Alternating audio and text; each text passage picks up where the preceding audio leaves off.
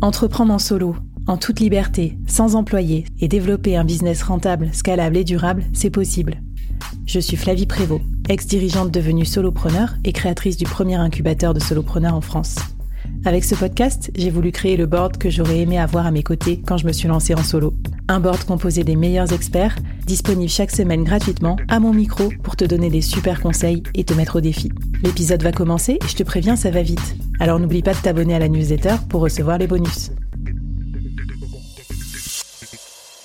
Alors on parle de techniques pour augmenter et stabiliser tes revenus de freelance. Et jusqu'à présent, ça se passait bien entre nous parce que je te fâchais pas, je ne critiquais pas tes façons de faire et euh, je te proposais juste des nouvelles approches, des nouvelles méthodes, des choses à tester en plus. Mais là, peut-être que mon conseil du jour va un peu te fâcher. je m'explique. Aujourd'hui, je vais, euh, je vais un petit peu, euh, voilà, te t'amener un truc un peu poil à gratter sur ton freelancing et j'espère que tu m'en veux pas. Mais généralement, quand j'aborde ça avec mes coachés, dans l'incubateur solopreneur, bah, ça peut leur euh, créer un peu de résistance, puisque mon conseil du jour, c'est change de client. Alors évidemment, c'est pas une généralité. Peut-être que tes clients sont exceptionnels, euh, sympas, tout ça. Et d'ailleurs, ça n'empêche pas, hein, les clients peuvent être sympas, mais on peut quand même avoir envie de changer de client. Pourquoi je te dis de changer de client? Parce que généralement, quand on est freelance, notamment au début quand on se lance, on se lance pas cher parce qu'on n'est pas très euh, confiant.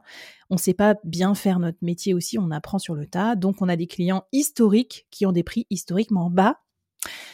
Et même si on les aime bien, au moment où on va euh, faire des efforts de formation euh, pour professionnaliser notre freelancing, tous les efforts que tu es en train de faire là, hein, écouter le board, euh, appliquer, changer des trucs dans ton offre, c'est vraiment du travail conséquent. Je crois que tu t'en rends pas compte.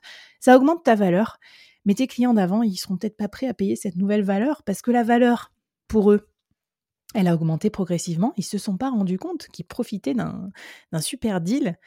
Et du coup, bah, ça va leur faire un choc de passer de tes prix du début à tes prix améliorés, tes prix boostés. Et souvent, la première méthode à faire pour augmenter ses, revenus, c'est tout simplement augmenter ses prix. Donc, comme c'est pas évident d'augmenter ses prix avec ses clients habituels, peut-être qu'il va falloir que tu les quittes et que tu ailles en trouver des nouveaux. Je dis pas que les clients existants vont pas te prendre à ton nouveau tarif, hein, ça peut arriver, euh, essaye de toute façon en leur disant voilà, vous êtes mes clients historiques, maintenant j'ai augmenté euh, telle, telle, telle compétence, j'ai pris tel et tel et tel outil en plus, ça fait tant, tant, tant de résultats en plus pour vous, donc je dois augmenter mes prix de temps. Bon, tente là, mais parfois, quand on évolue en tant que freelance solopreneur, on a besoin d'aller conquérir de nouveaux marchés, de nouveaux clients qui ont besoin euh, de régler des problèmes plus douloureux que nos nouvelles compétences permettent de régler. Et ça, ça coûte plus cher. Donc, c'est aussi des clients qui ont plus de budget souvent, euh, qui sont plus prêts à dépenser. C'est ce que j'appelle les poches plus profondes. Et donc, par exemple, un truc classique que je vois chez les freelances, c'est euh, les freelances qui commencent d'abord en vendant à des euh, TPE, puis ils vont monter aux PME, aux ETI, puis travailler avec des grands groupes. Ou alors les freelances qui bossaient pour des startups, qui payaient assez mal, qui n'avaient pas trop de thunes, qui vont se dire, OK, non, c'est plus possible, faut que je bosse pour des scale-up qui sont un peu plus viables financièrement. Donc changer de client, ça fait peur, mais c'est sans doute nécessaire pour réaliser tes objectifs de chiffre d'affaires. Et qui dit des plus gros paniers moyens, dit aussi souvent des engagements de temps plus conséquents, parce que du coup, c'est plus un freelance qui va te prendre pour une demi-journée, ça va être euh, une scale-up qui va te faire travailler pendant trois mois, quatre mois, six mois.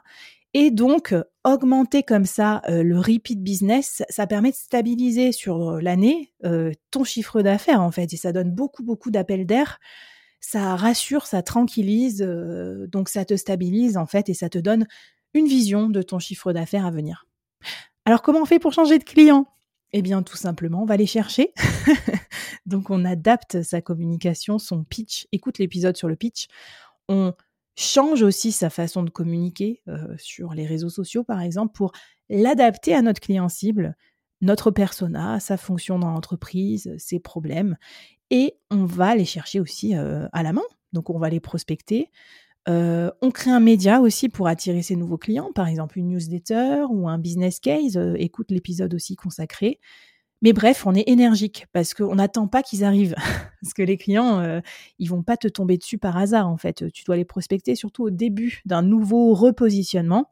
Et après seulement, tu pourras demander des recommandations, créer du business répétitif et tout. Voilà, donc ma proposition, tu veux changer d'échelle financière, eh bien change de client, va chercher dans des domaines aussi où les clients ont un peu plus d'argent.